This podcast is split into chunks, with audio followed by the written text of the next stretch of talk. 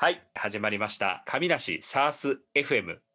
ということで、私、神梨の代表をしている諸岡と、神梨の CEO をしている川内がお送りいたします。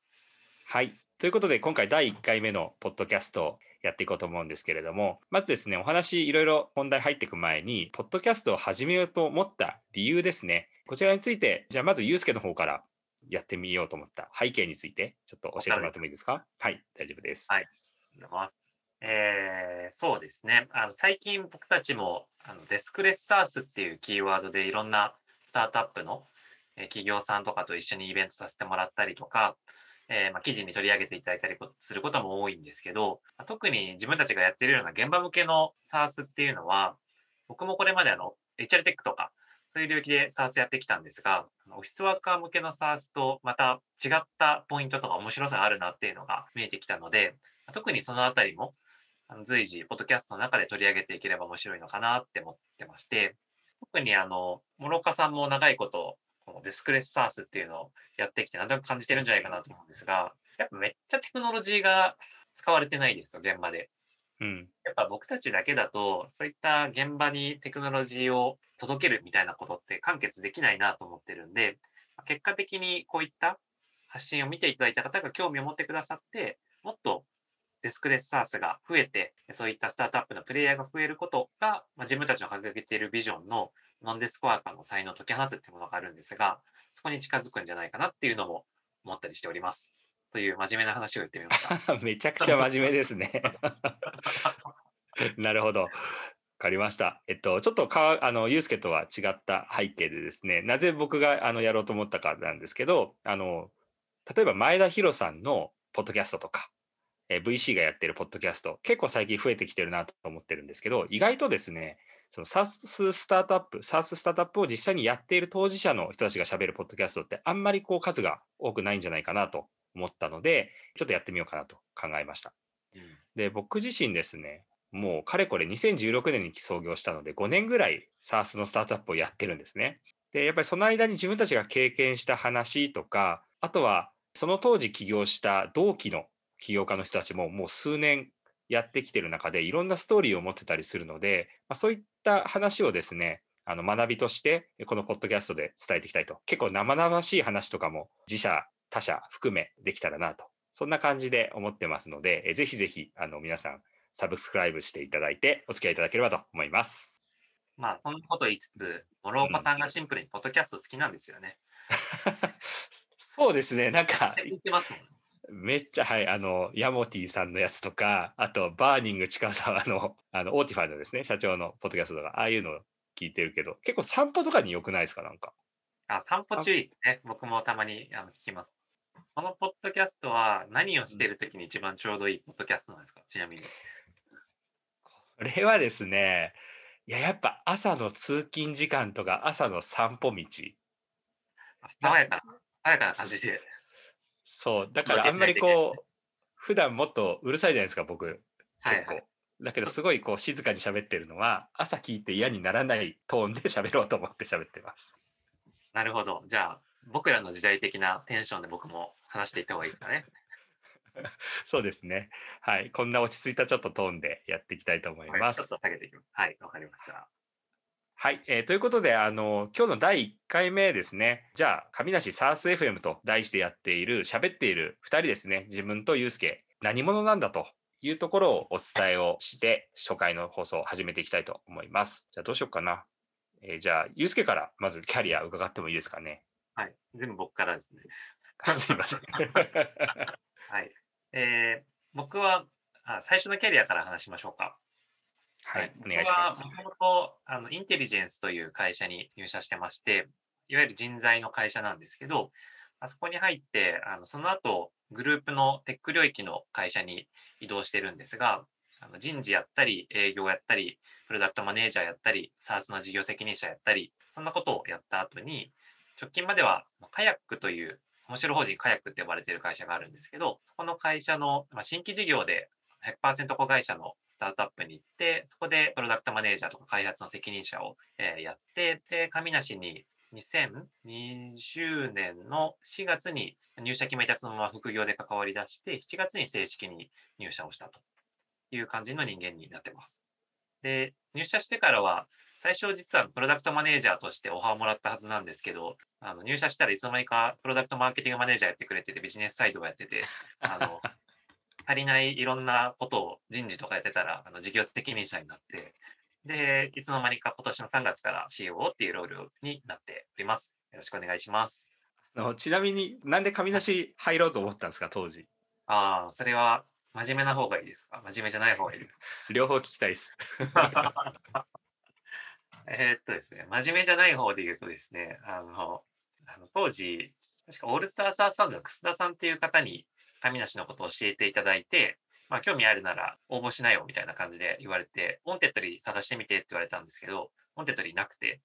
コーポレートサイトとかサービスのサイト見ても、なんかすごいあんまりいけてないサイトがあって、ふ古めのなんか、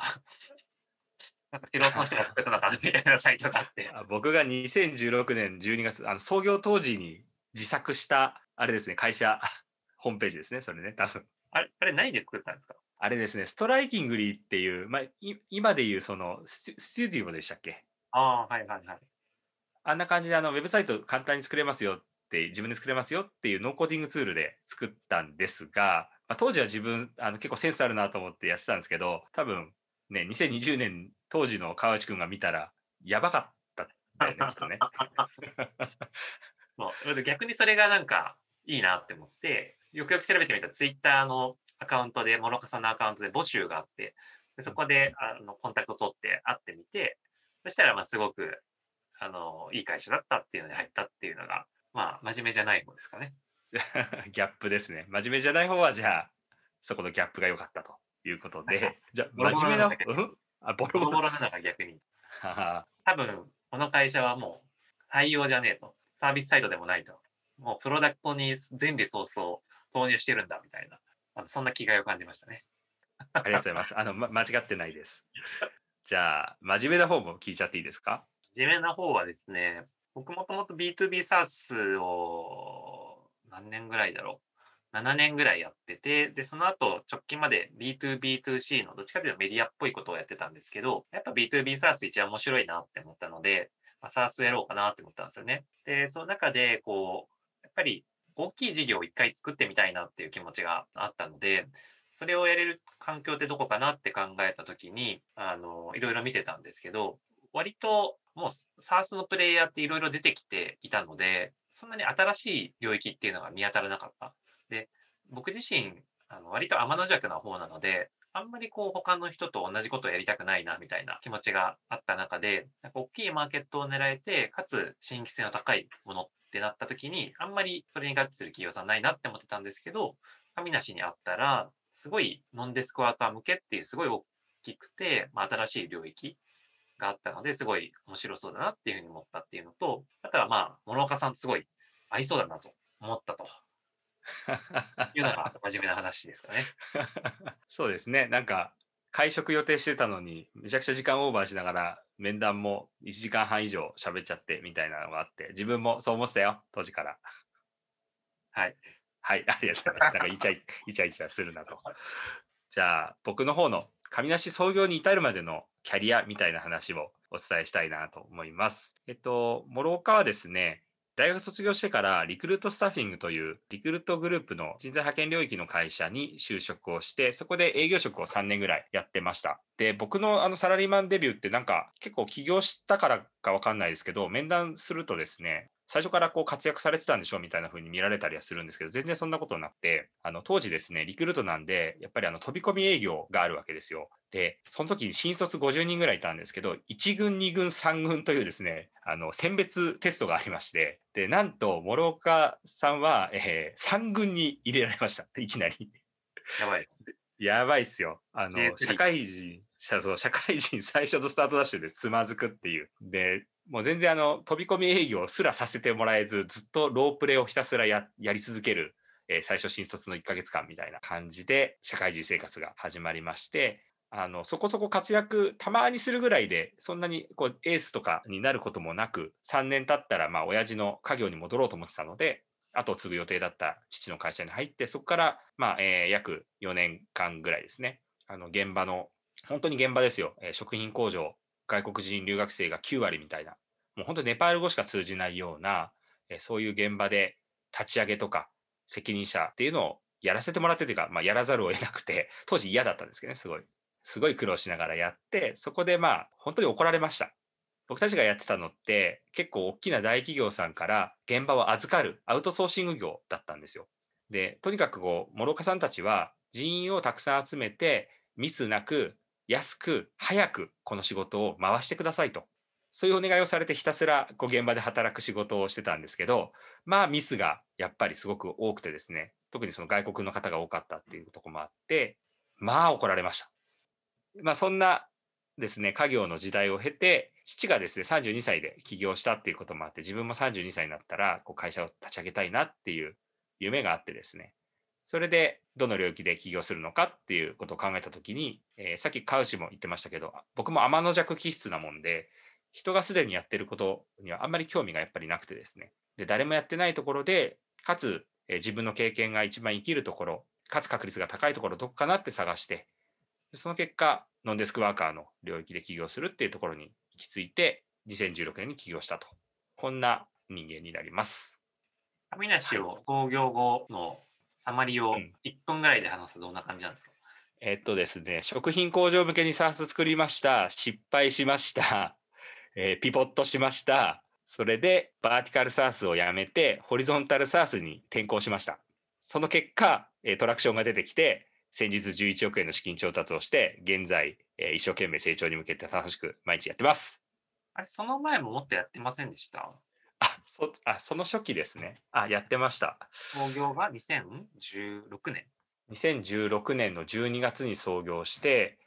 で、その時にはですね、上梨ハードウェアスタートアップだったんですよ。食品工場向けに事業をやりたいってなって、で、最初 SARS とかじゃなくてですね、あの、スマート温度計という、